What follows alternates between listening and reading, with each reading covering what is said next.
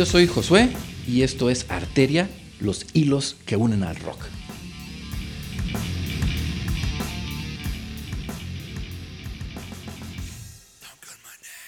La verdad es que contar historias nos encanta, ¿no? Es algo con lo que nacemos, a veces lo desarrollamos sin siquiera darnos cuenta y le va dando muchos matices y variedad y, e incluso emoción a las cosas. En el caso de la música, por ejemplo, también es un recurso que utilizamos y muchas veces ni siquiera nos damos cuenta de ello. Cuando nosotros queremos saber algo acerca de un disco, de una canción, de un músico, de quién tocó, eh, de quién compuso y por qué lo compuso, recurrimos a las historias. Muchas de esas historias son reales, pero otras son inventadas. Y además, si nos pudiéramos a pensar realmente, eh, pues no podríamos asegurar qué porcentaje de eso que nosotros escuchamos acerca de las canciones, de la música en general o del arte es real, ¿no? Y qué de eso eh, pues es inventado, ¿no? A veces quienes nos acercamos a la música y al arte en general, lo hacemos porque tenemos precisamente la imaginación desbordada. Y a veces utilizamos ese recurso creativo que es el arte para darle rienda suelta a esa imaginación. Pero no solo nosotros, eh, cuando estamos participando del arte, utilizamos esas historias, sino que también eh, cuando las estamos eh, escuchando, cuando estamos viendo una obra pictórica, estamos leyendo algo, también le damos rienda suelta a nuestra imaginación y muchas veces vamos tejiendo hilos de nuestra vida con los hilos de lo que se nos está contando y hay un momento en que suele pasar que ya no sabemos qué de esos hilos es nuestro y qué de esos hilos es de lo que había contado la canción, el, escritor, el pintor, etc. Y en, ese, en esa amalgama, en esa revoltura de cosas, se empieza a gestar otra cosa que a final de cuentas es una historia. Y por eso yo digo que esas historias nos interesan y a final de cuentas esas historias son las que estamos contando y reproduciendo una y otra y otra vez. Hay veces incluso que una música que no nos gusta puede llegar a gustarnos por la historia que hay detrás o por aquello que nosotros le inventamos que hay detrás. Nosotros podemos escuchar en la historia, por ejemplo, del rock, tantas historias que se han inventado eh, y que no son ciertas, pero que la imaginación las vuelve tan ciertas que al final ya no importa si realmente sucedieron o no.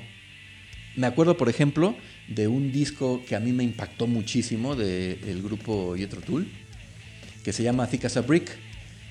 Y en la portada aparece como si fuera una nota a ocho columnas en un periódico, un niño, y están diciendo, eh, Yetro Tull musicaliza el poema de este genio de nueve años, ¿no? Y entonces se avientan la historia de un niño de nueve años que escribió un poema largo y que entonces Jethro Tull lo utilizó para hacer ese disco, para hacer e, ese concepto de álbum. Y la verdad es que uno eh, escucha la letra y, dice, pues esto sí es un poema, ¿no? Eh, eh, y cuando uno se enfrenta al disco, a uno ya no le importa realmente si es cierto o no es cierto. Al final eh, fue eh, una hasta estrategia publicitaria, si queremos verlo de esa manera, y les rindió frutos, ¿no? Pero independientemente de eso, haya hecho o no haya hecho ese poema eh, El niño de nueve años, la historia en sí ganó gente que fuera hacia el disco, hacia la música, ¿no?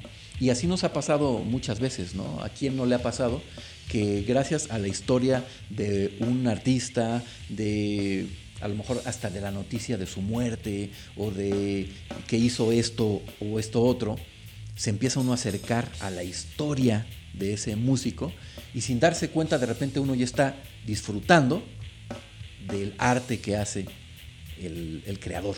¿no? Y por eso en este espacio que se llama Arteria nos interesa hablar de las historias, porque las historias son las que van armando al arte y bueno, también el arte se arma de las historias, ¿no? Así como yo platico esta anécdota que es eh, una historia que sucedió en el contexto del rock eh, de Jethro Tull, también hay muchas historias que no sabemos si son ciertas o no, y el misterio les da ese interés.